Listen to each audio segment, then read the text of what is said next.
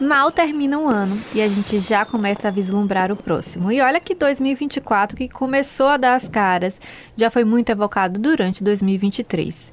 Afinal, ele promete Bahia e Vitória juntos na Série A, eleições municipais e uma infinidade de obras e entregas importantes para a cidade.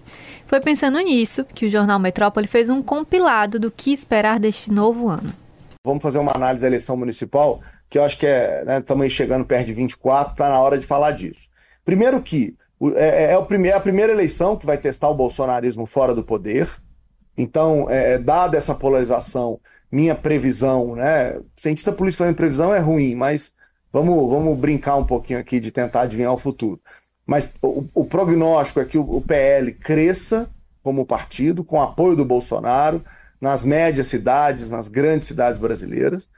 O PT volta ao poder e, claro, vai usar a máquina, vai usar os investimentos sociais, vai canalizar recursos para tentar melhorar o desempenho do PT. É curioso, é, é, Mário, por exemplo, na Bahia, que o PT é muito forte. Essa é a análise do professor e cientista político Felipe Nunes. Para ele, além de testar a força do bolsonarismo, a eleição de 2024 vai projetar para 2026 a configuração do Congresso Nacional, que vem nos últimos anos dominando a cena política, em detrimento até mesmo da figura do próprio presidente. Em Salvador, a disputa pela prefeitura caminha para o embate entre o atual prefeito, Bruno Reis, do União Brasil, e o vice-governador da Bahia, Geraldo Júnior, do MDB. Ambos, no entanto, ainda não definiram quem vão ser seus vices. A possibilidade de Bruno Reis vir a renunciar em 2026 para disputar uma vaga no Senado enche os olhos de muita gente. A atual vice-prefeita Ana Paula Matos, do PDT, já avisou: ninguém vai me empurrar da minha cadeira.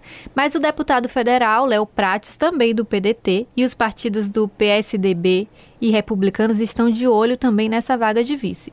Do outro lado, Geraldo Júnior já afirmou que as discussões sobre quem vai ocupar o lugar de vice na chapa dele só devem ser iniciadas após o carnaval. Por enquanto, o nome com mais força é o da secretária de Assistência e Desenvolvimento Social, Fábia Reis, do PT. Mas antes da briga eleitoral por Salvador, outras disputas devem movimentar ainda a política baiana. Uma delas é pela vaga no Tribunal de Contas dos Municípios, aberta com a aposentadoria compulsória do conselheiro Fernando Vita. A cadeira vai ter uma concorrência acirrada entre deputados e ex-deputados e até mesmo aqueles que em algum momento já chegaram a propor o fim da corte, como é o caso do ex-deputado federal Marcelo Nilo, do Republicanos, e do deputado estadual Paulo Rangel, do PT. Há ainda a expectativa pela votação da proposta de emenda à Constituição que autoriza a reeleição para presidentes na Assembleia Legislativa da Bahia. O texto aguarda apreciação nas comissões e no plenário. Caso aprovado, abre caminho para um terceiro mandato consecutivo de Adolfo Menezes como comandante da ALBA. Ele já admitiu aqui na metrópole que tem interesse em continuar no posto. Talvez a maior expectativa do baiano, pelo menos daqueles que são amantes do futebol, seja pela disputa entre Bahia e Vitória na Série A. A última vez que a dupla jogou junto na elite do Brasileirão foi em 2018, ano de rebaixamento do rubro-negro e de uma campanha regular do esquadrão. Em 2024, o tricolor vai ter que mostrar que a campanha de 2023 não foi só um adiamento da queda.